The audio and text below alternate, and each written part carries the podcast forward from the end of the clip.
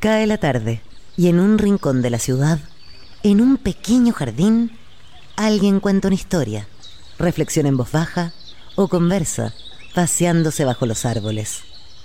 Es hora de volver a casa, bajar la velocidad y darle tiempo al tiempo. Cristian Barnken nos abre la verja de su jardín para que respiremos aire puro y oxigenemos el espíritu.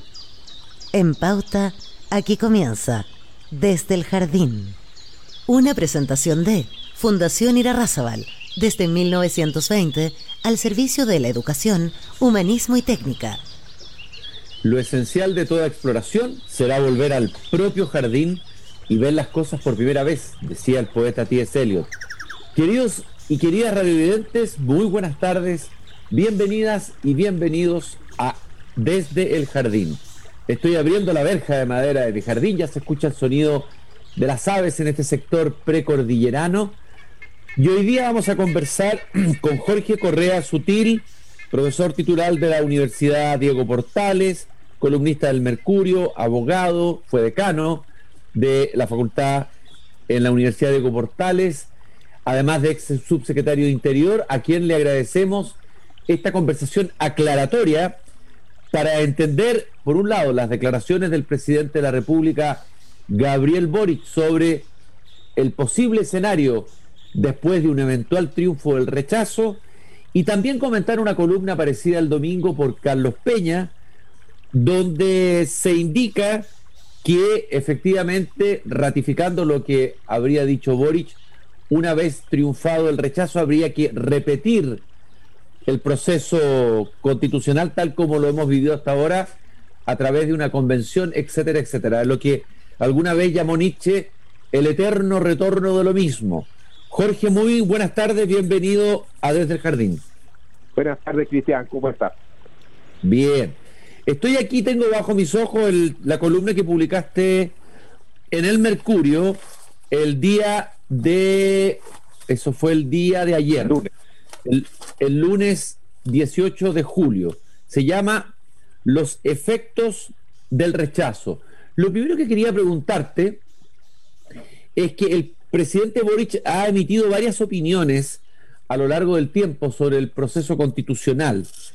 Eh, no sé si son contradictorias, pero generan la sensación de que ha dicho cosas distintas. Es famosa su declaración en la misma convención en un discurso en que habló de que esta constitución no debía ser partisana. Luego habló en algún momento de que eh, de no aprobarse eh, la propuesta que nos están haciendo los convencionales, volveríamos a lo que llamó la constitución de los cuatro generales. A ver, ¿qué es lo que has visto tú en las distintas declaraciones de Boris? ¿Son contradicciones, cambios de opinión, matices, ambigüedades? ¿Qué es lo, qué es lo que ves, Jorge?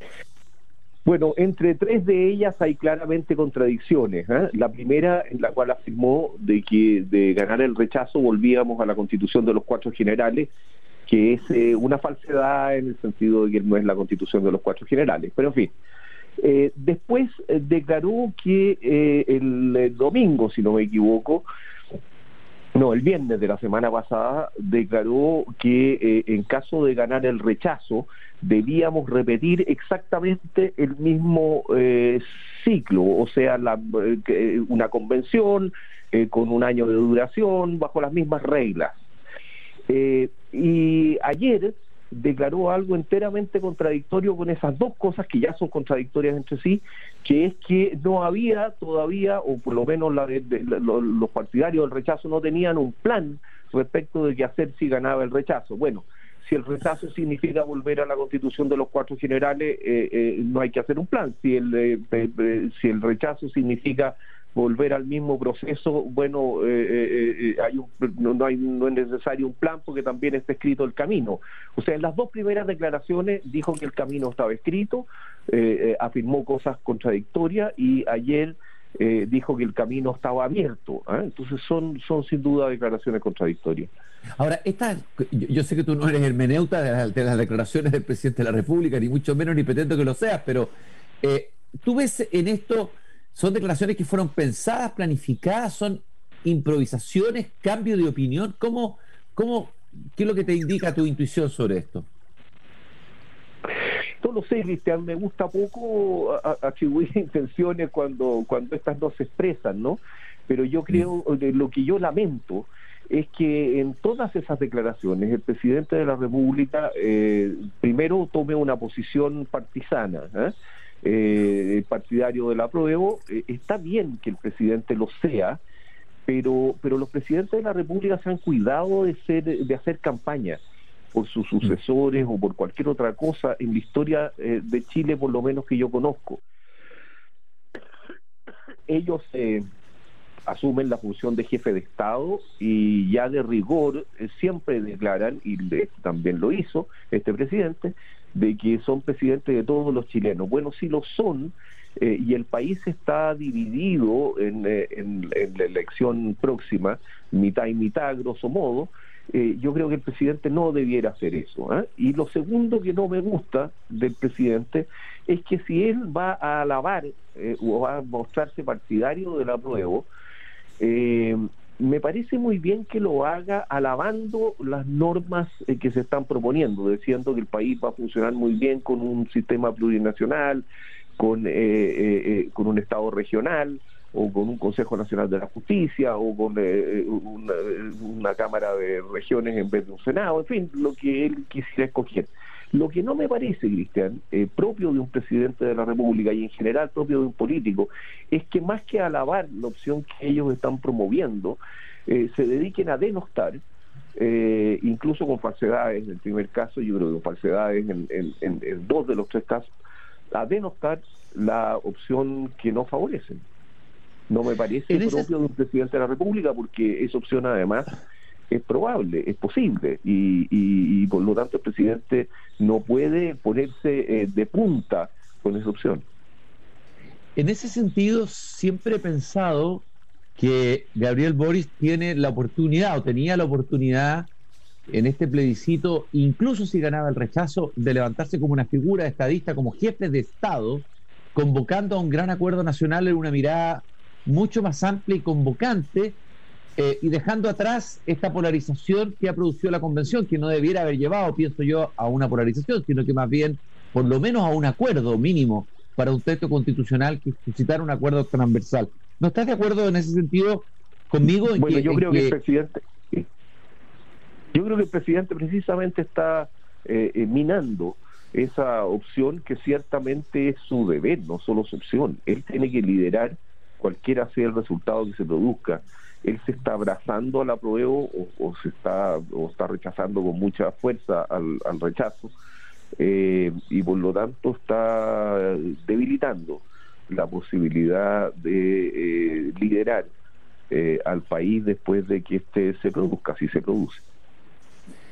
Vamos al, al fondo de la afirmación de Gabriel Boris, pero también a lo afirmado por Carlos Peña en su, con su columna de, del domingo esta idea de que de triunfar el rechazo se repetiría todo el proceso de nuevo, tal cual como lo vivimos ahora, es decir, con una convención, con todas las características que tiene esta convención. Hay quienes han leído en eso, al primero decir si eso es así, es decir, si, es, eh, si hay una certeza de que eso necesariamente va a ser así, eh, o es una de las posibilidades, que es lo que indica eh, la, constitución en ese sentido, Jorge. Jurídicamente no es así. Eh, la Constitución establece un modo de crear una nueva Constitución, pero ciertamente para retomar el proceso constituyente se va a tener que ejercer el poder constituyente. Eh, por varias razones, digamos, pero desde luego porque hay que dictar normas transitorias de cómo va a ser el, nuevo plebiscito, etcétera. Y además hay que cambiar por, por lo menos algunas fechas que están en, eh, en los artículos permanentes. Entonces, si se va a ejercer el poder constituyente, ese poder constituyente es libre para eh, establecer el, la modalidad, así como debe cambiar al menos alguna fecha y establecer otras, tiene la posibilidad eh, enteramente libre, sin eh, amarras, eh, de establecer otros modos de, de llegar a una nueva constitución. por lo tanto, eso no es cierto de que tengamos que recorrer el mismo camino. Podemos recorrerlo, pero eso está completamente abierto.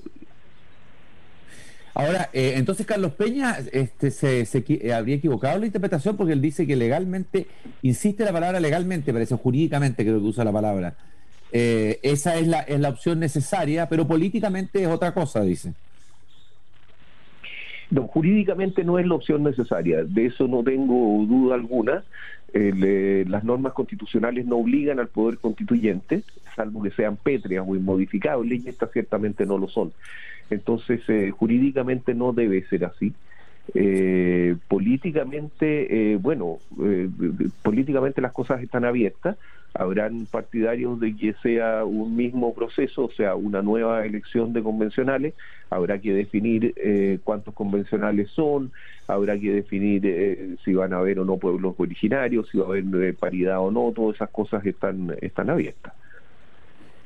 Quiero leer el inciso final que opciones, digamos, ¿no? Se, ha hablado del Congreso Nacional, se ha hablado de, comisión de expertos.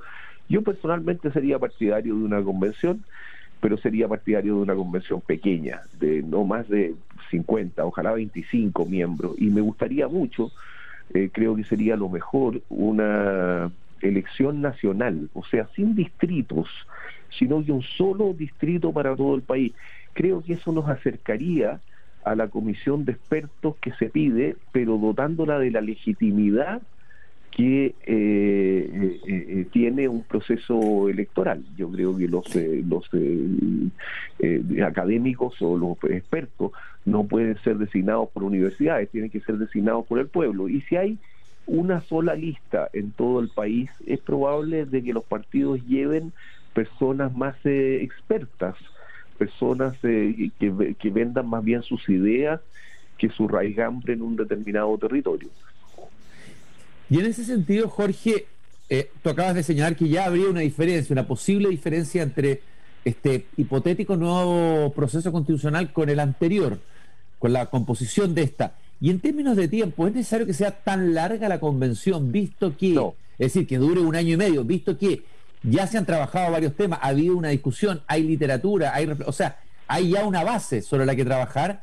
Eh, ¿Cómo lo ves tú en, términos de tiempo? que la imagen que se proyecta en todos nosotros, por la declaración del presidente Boric, es que vamos a revivir el mismo proceso larguísimo, agotador, extenuante, para decirlo de alguna manera, para la cotidianidad de los chilenos.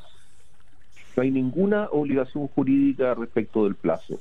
Ahora, yo tampoco quisiera eh, que pensáramos en plazos demasiado breves, una constitución debe ser reflexionada, deben llegar expertos y grupos y qué sé yo eh, eh, a, poder exponer en, en, en, el, en el proceso, tiene que ser participativo y yo creo que un proceso, un nuevo proceso constituyente no debiera de ningún modo tomar menos de seis meses y ojalá fuera de nueve o de un año. Yo creo que eso nos, nos augura una nueva constitución. Yo entiendo la ansiedad y el cansancio que nos eh, agota a todos producto de estar viviendo este, este proceso. Pero bueno, eh, hemos decidido, hemos vivido una crisis, hemos decidido eh, hacer una nueva constitución y eso toma tiempo y toma dificultad. Yo recordaba en esa columna que tú mencionabas que la constitución del 25 no rigió hasta el 32 que el año 91 para cambiar eh, de un régimen presidencial a uno parlamentario tuvimos una guerra civil. La constitución del 33 fue fruto también de una guerra civil. Eh, eh, la, constitución del 80 vino a nacer después de un golpe de Estado de, de 16 años que costaron muchas vidas. normalmente los procesos constituyentes, por lo menos en la historia de Chile, toman eh, muchas dificultades eh, y yo creo que tenemos que prepararnos psicológicamente a que este que no ha sido tan costoso, eh, bueno, no vamos a salir de una, digamos, no es cosa de echarle una manito de pintura a la casa una vez que has entrado a picar los cimientos, yo creo que entramos a picar los cimientos esta vez. bueno, y, y pienso que en una época como la nuestra, tan inmediatista, que busca que las cosas sean rápidas, que estamos acostumbrados a la velocidad, eh, me imagino que eh, pensar en tiempos largos y procesos que requieren maduración es aún más difícil. ¿eh? Es difícil.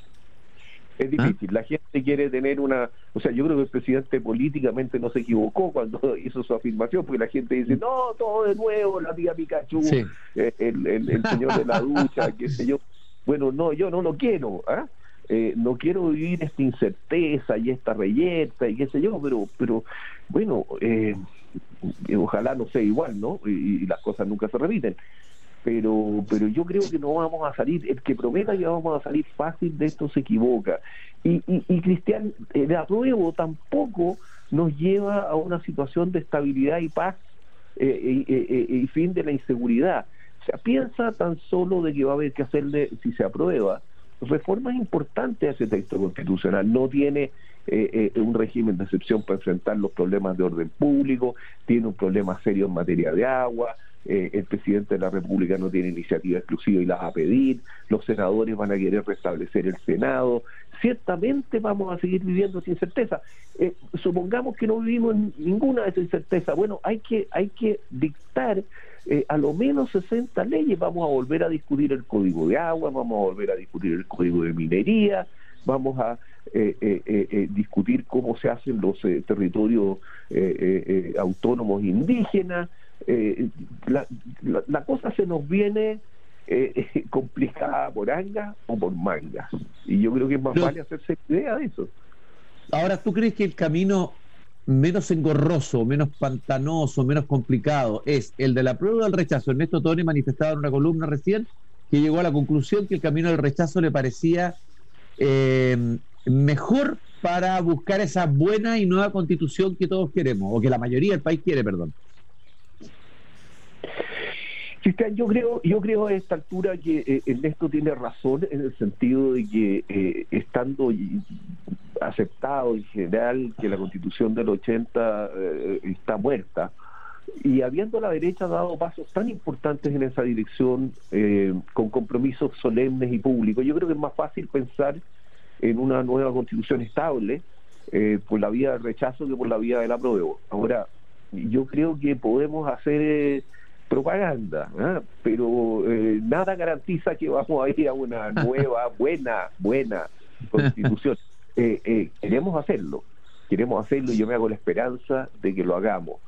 Pero, pero bueno, las realidades son distintas. Eh, esta, esta convención nos trajo muchas sorpresas y la siguiente nos, va a traer otras sorpresas.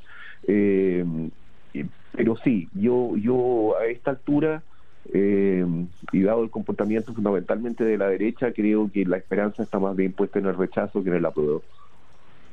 Tú hablabas de experiencias chilenas de procesos constitucionales ah, de crisis largas y costosas, dices en tu artículo. ¿Hay alguna experiencia constitucional en que haya sido rechazado en un plebiscito el texto presentado y que haya que volver a hacer el proceso de nuevo? ¿Conoces alguna experiencia que podamos mirar como referencia? No que yo sepa. Ya. Eh, a lo mejor los chilenos tendremos a ser originales en varias cosas, entre ellos en esta. Qué curioso este país. ¿eh? Bueno, por algo un país de poetas. ¿ah? Eh, pensábamos ser los ingleses de América Latina, pero yo creo que estamos haciendo otra cosa. hay una cierta originalidad, tanto en el proceso que hemos tenido, con lo bueno y malo, como con lo que está por venir. Ahora, tú haces una afirmación en tu columna que es bastante fuerte, Tú dices que con sus palabras del viernes el presidente ofende al Congreso. Me gustaría que explicaras esa afirmación, Jorge. El poder constituyente lo tiene el presidente de la República y el Congreso Nacional. Eh, incluso el Congreso Nacional puede vencer al presidente de la República si éste se opone a, un, eh, a una reforma constitucional eh, que aprobada por el Congreso, eh, tiene, puede llamar a plebiscito, y el plebiscito puede serle desfavorable al presidente de la República. Entonces, a mí me parece que un presidente de la República, en una conducta que yo calificaría de adecuada, necesita conversar con el Congreso Nacional para anunciar cuál es el camino que va a seguir eh, si se produce el rechazo. En cambio, el presidente sale a decir cuál va a ser el camino, ¿ah? eh, en condiciones de que él no dispone de ese camino. De ese camino dispone eh, el, Congreso y el presidente. Entonces, me parece que en ese sentido ofende al Congreso Nacional porque supone que el Congreso Nacional lo va a seguir en sus declaraciones o que el Congreso Nacional es un títere que él maneja a voluntad. Eh, y eso me parece inconveniente en las relaciones del presidente con el Congreso, porque porque bueno, cada uno tiene su orgullo y la gente se enoja.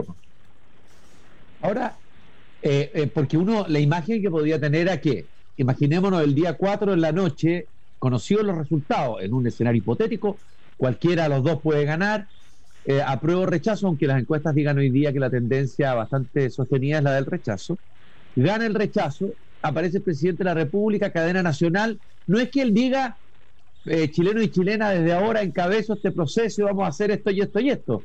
Eh, más bien, ¿cuál debería ser el tenor del discurso del presidente de la República según lo que nos indica la Constitución? Bueno, la última vez que esto se produjo, el, eh, el, presidente Piñera hizo un discurso diciendo que se abría el, el, proceso constituyente y se retiró. ¿Te acuerdas? En una, en una escena además de mucha soledad, en la moneda solo de noche, eh, en un escenario bien impresionante. Y los parlamentarios y los presidentes de los partidos políticos se reunieron y sacaron la fórmula del 15 de noviembre. Eh, entonces, eh, ese fue un presidente silente. El otro puede ser un presidente muy activo, que se junte con los parlamentarios y los presidentes de los partidos, que sé yo, y digan, este va a ser el camino. Pero lo que no puede ocurrir, porque no puede ocurrir nomás, pues, es que el presidente de la República diga desde su balcón por sí y ante sí, este va a ser el camino, porque no tiene capacidad de decirlo. Eh, eh, le estaría mintiendo al país y estaría ofendiendo de nuevo al Congreso. Ahora, quiero, quiero entenderlo muy bien, porque me llama la atención que Carlos Peña, un hombre, se entiende que conoce de, estos temas jurídicos, etcétera, haya, señalado con tanta y haya insistido, lo dice dos veces en su afirmación, de que de que el camino es eh, eh, el, que ha señalado el presidente Boric. A ver, si el, el, inciso final del artículo 142 de la Constitución que tú citas prescribe que si la, el, plebiscito fuera rechazada, continuará vigente la presente constitución, constitución. Eso es todo lo que dicen, ¿no es así? Es decir, esa es la única afirmación que tenemos. Ya.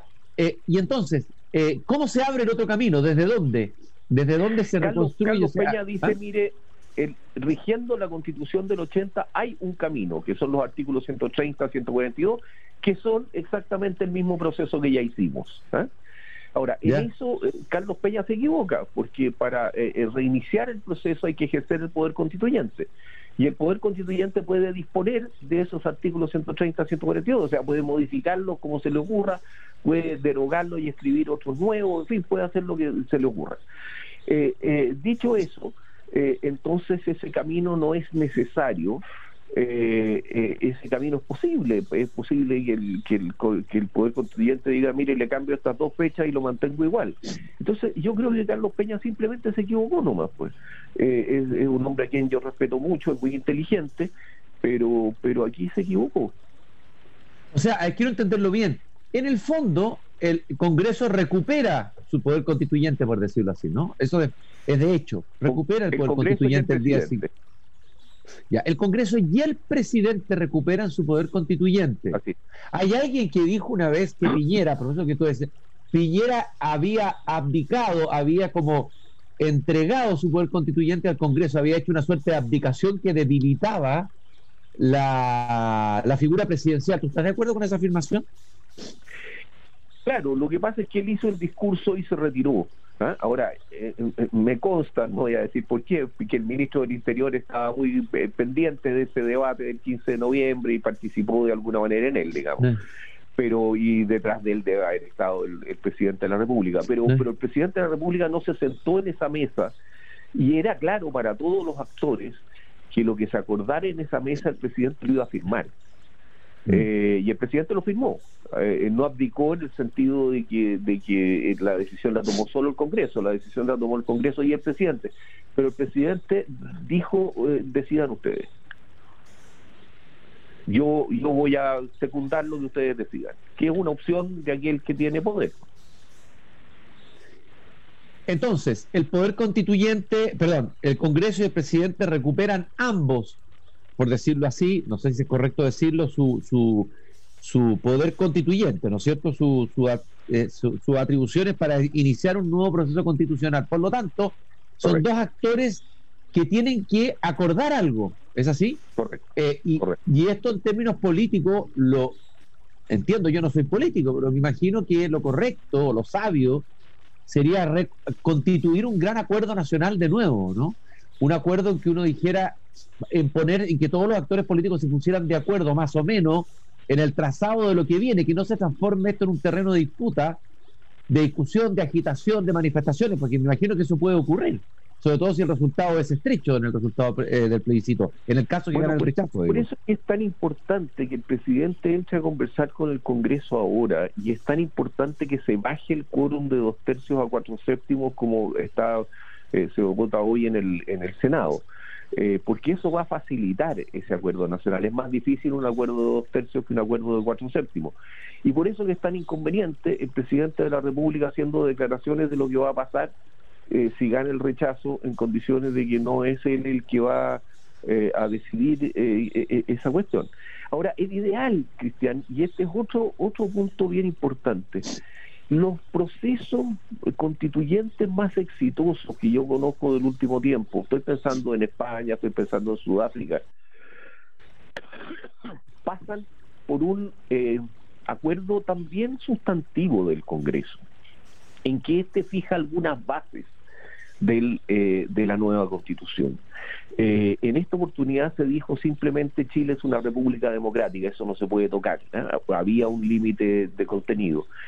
Pero, pero es perfectamente posible que el Congreso Nacional diga, mire, vamos a reiniciar el proceso, pero sabe, va a haber reconocimiento de los pueblos originarios, va a haber mayor descentralización, va a haber independencia plena del Poder Judicial, va a haber, qué sé yo, 10 cosas que, que, que serían muy valiosas, creo yo, para un proceso constituyente y en la cual el, el Congreso Nacional no se tomaría eh, el poder constituyente, pero lo, pero lo guiaría, pues, y eso ayudaría a un proceso más breve. Ahora, tú dices que prefieres la convención que el comité de expertos, sin embargo, las encuestas indican, parece, si no me equivoco, las últimas encuestas indican que la gente, claro, por hastío probablemente y cansancio de la tía Pikachu, como dijiste al comienzo, y de Rojas Badi, etcétera, eh, prefieren un, comité de expertos que está siendo revalorizado hoy día en la opinión pública, después de haber sido tan denostados los expertos, ¿no? ¿Por qué es mejor un camino, no tiene legitimidad el camino del comité de expertos? ¿Cuál, cuál es tu análisis? Yo creo que tiene menos legitimidad. Tiene, tiene dos cosas. ¿ah? Primero, eh, eh, a mí no me parece que los expertos sean expertos para tomar algunas decisiones más, muy importantes. ¿eh? Si tú tomas expertos, un cinco expertos, uno va a ser partidario del eh, sistema parlamentario, otro del, del, sistema semipresidencial, otro del presidencial atenuado y otro del presidencial fuerte. Bueno, ninguno de los expertos, ninguno de los expertos tiene un argumento definitivo sobre esa cuestión. Eh, uno va a decir que quiere un país plurinacional, otro va a decir que no lo quiere, y, pero que quiere el reconocimiento de los pueblos originarios, y otro va a decir que es multicultural. Bueno, no hay razones que puedan darse esos expertos que sean definitivas para eh, eh, llegar a la decisión final. Son decisiones políticas, son decisiones que requieren mirar el país y decir, yo que tengo legitimidad democrática, voy a decir que esto es lo que va a ocurrir. Entonces, si se eligieran a los expertos, pero los expertos tendrían que presentarse candidatos. Eh, si se eligieran a los expertos, a mí me, me, parece bien. Y por eso me gusta la idea de un distrito, un gran distrito nacional, eh, con 50 miembros, por ejemplo, o algo así, porque creo que ahí es mucho más probable que personas de larga trayectoria, que expertos, en fin, se presenten de candidatos, ¿eh? porque la, además la campaña sería una campaña puramente de ideas constitucionales. ¿eh? No, no, no, no sería al territorio a decir, mire, yo le voy a construir el puente o no sé qué cosa, no. Yo quiero un sistema eh, binominal o yo quiero un sistema proporcional, yo quiero mm. plurinacionalidad o quiero, y, van a tener que contestar esas preguntas y no otras y al, de frente a todo el país, por radio, por televisión, en fin, hay que hacer una, campaña difícil. Eh, pero, pero me gusta ese sistema. Por último, bien cortito, eh, Jorge, usando tu buena voluntad, eh, a ver, todos están pensando, todos sabemos que un texto constitucional ideal no existe, ¿no es cierto? Incluso aquellos que están diciendo que hay que aprobar para reformar dicen, este es un texto que tiene problemas, incluso más o menos, es, más o menos en algunos sentidos, pero no, podemos aspirar a un texto perfecto, ideal, eh, pero sí uno podría decir eh, tres cosas que tú consideres que, que, si, se, que si se logran instalar en, el nuevo texto que vendría, estoy hablando del hipotético triunfo del rechazo, ¿cuáles serían esas tres cosas para ti, digamos, las más importantes, las que por lo demás no te gustarían del texto actual que se está presentando? Tres dimensiones. Cristian, yo diría eh, un buen régimen político, un buen régimen político y independencia del Poder Judicial. ¿eh? no, supongo que siempre van a estar los derechos fundamentales, pero un buen régimen político, a mi juicio, es central. Eso hace que el Estado funcione bien o que funcione mal. Y cuando el Estado funciona mal, eh, no hay bienestar, no hay crecimiento, no hay paz social, no hay eh, eh, buen combate a la delincuencia y no hay goce de los derechos económicos sociales, no hay eh, una buena construcción de vivienda. Bueno, lo hemos vivido en, en, América Latina, lo hemos vivido en carne propia en algunos periodos. Las instituciones, el buen funcionamiento de las instituciones es central para que llevemos una buena vida. Y ese buen funcionamiento de las instituciones depende en parte importante de las reglas, de las reglas constitucionales este es un muy, el, del proyecto es un muy mal sistema y esa es una de las razones centrales por las cuales yo soy eh, tremendamente crítico, porque creo que eh, lo demás eh, casi viene por añadidura. Las constituciones podrían ser el régimen político, el sistema judicial y derechos fundamentales, y nada más. y no pasaría nada. Eh, de hecho, de hecho te voy a decir, Jorge, que si uno lee algunas constituciones, no sé, el comienzo de la constitución cubana es una maravilla, tu declaración. La de la venezolana también. El problema es cuál es el sistema político consagrado ahí. Estoy usando algunos extremos, ¿no? Pero, eh, y, el, otro tema es que este tema es el del que menos se habla a nivel más masivo. Hans, Kielsen, Hans Kielsen, un gran jurista, de los más famosos, decía, mire, eh, la constitución rusa es perfecta, salvo en un artículo, que es que tiene el partido único. ¿Eh? Perdona, Jorge, antes de terminar nuestra conversación tan interesante que hemos tenido y tan ilustrativa sobre el escenario del eventual rechazo desde una perspectiva jurídica constitucional, en la columna aparecida hoy en, eh, en el Mercurio, la respuesta en el fondo que, que hace a tu columna de ayer, Carlos Peña, y que titula Análisis Constitucional del Rechazo, quiero detenerme brevemente y él afirma, dice, la cuestión, entonces, cuando se le examina jurídicamente la del triunfo del rechazo, es si acaso hay reglas en la actual constitución para el caso que triunfe el rechazo. ¿Hay reglas o lo que ocurra, dice Peña, estará entregado a la mera contingencia? Y ahí él dice, por supuesto que hay reglas. Se trata de las que se convino en diciembre del año 2019 y ahí está la cita del artículo 142 que ya conversamos en la que dice que en el caso de triunfar el rechazo continuará vigente la presente convicción. Pero aquí viene el punto de Peña. Dice, ahora bien, entre las reglas de esta última se encuentran todas aquellas que, como dice su epígrafe, comillas, regulan el procedimiento para elaborar una nueva constitución política, cierre de comillas. Y termina diciendo, ¿cómo podría afirmarse la vigencia del artículo 142 y sostenerse al mismo tiempo que de triunfar el rechazo, estas últimas están derogadas o caducas? Dice Carlos Peña. ¿Cómo le responderías tú a Peña, digamos, a eh, eh, esta, esto que señala aquí en la columna de hoy aparecía en el Mercurio, Jorge? Cristian, ciertamente hay, hay reglas para hacer una nueva constitución pero el proceso constituyente no puede iniciarse, no puede partir, ni puede regirse eh, exactamente por esas reglas tampoco, sin una decisión del poder constituyente. O sea, esas reglas no son, no generan el proceso constituyente automáticamente y además tienen eh, algunas fechas, por ejemplo, que hacen imposible aplicarlas eh, mecánicamente. Por lo tanto, para tener un, eh, eh, cualquier proceso que nos conduzca a una nueva constitución va a tener que ejercerse el poder constituyente. Y ese poder constituyente no está obligado por las reglas de la constitución. El poder constituyente puede disponer de las reglas de la constitución y por lo tanto puede eh, fijar con entera libertad cuál va a ser el procedimiento en caso de rechazo, porque esas reglas no, lo, no lo obligan. Ahora, él afirma, más adelante, esto ya es muy técnico, tú lo podrás explicar un poco mejor, habla de la contingencia. Hay un conjunto de reglas que suprimió esta contingencia, que es, él decía, no cabe duda, si la decisión es elaborar una nueva constitución, no hay contingencia alguna. Hay un conjunto de reglas que suprimió esa contingencia y de la que forma parte el artículo 142. La única forma de excluir esas reglas es sostener la imposibilidad de la autorreferencia. Por ello, como lo saben los profesores de Derecho, transformarla transformaría a cualquier carta constitucional en una ley ordinaria. No, no, a ver, insisto, eh, eh, es, el, es el poder constituyente el único que puede echar a andar un proceso constituyente, un nuevo proceso constituyente, una vez que se produzca el rechazo. Esas reglas que son obligatorias para todos no son obligatorias para el Poder Constituyente. El Poder Constituyente, por definición, puede disponer de las reglas constitucionales, puede fijar otras reglas. Por lo tanto, puede fijar perfectamente otro procedimiento como los que veníamos conversando eh, eh, a lo largo de esta entrevista. Cualquiera de ellos es igualmente posible para el Poder Constituyente, el que no está obligado por las reglas que rigieron para la eh, elección de la convención anterior.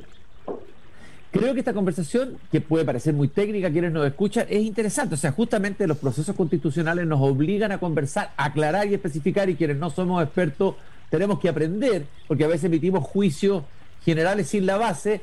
Eh, ¿Vas a escribirle una respuesta a Peña, Jorge? Sí, sí. Perfecto, interesante. una, Peña, una aclaración al público, creo yo, más importante para que quede claro eh, la libertad en que se encuentra el constituyente frente al rechazo.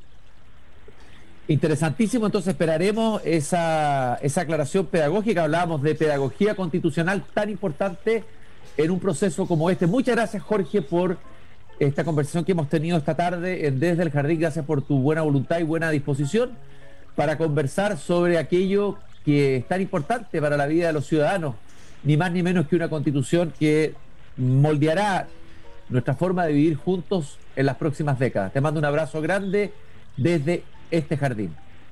A ti, Cristian, muchas gracias por recibirme en tu jardín. Y nosotros nos encontramos mañana nuevamente aquí a las 8 de la tarde cuando vuelva a abrir la verja de madera de mi jardín. Hasta mañana. Es hora de cerrar la verja de madera del jardín. Pero Cristian Barnken la volverá a abrir todos los días de lunes a viernes a las 20 horas en Radio Pauta, cuando comience de nuevo desde el jardín. Una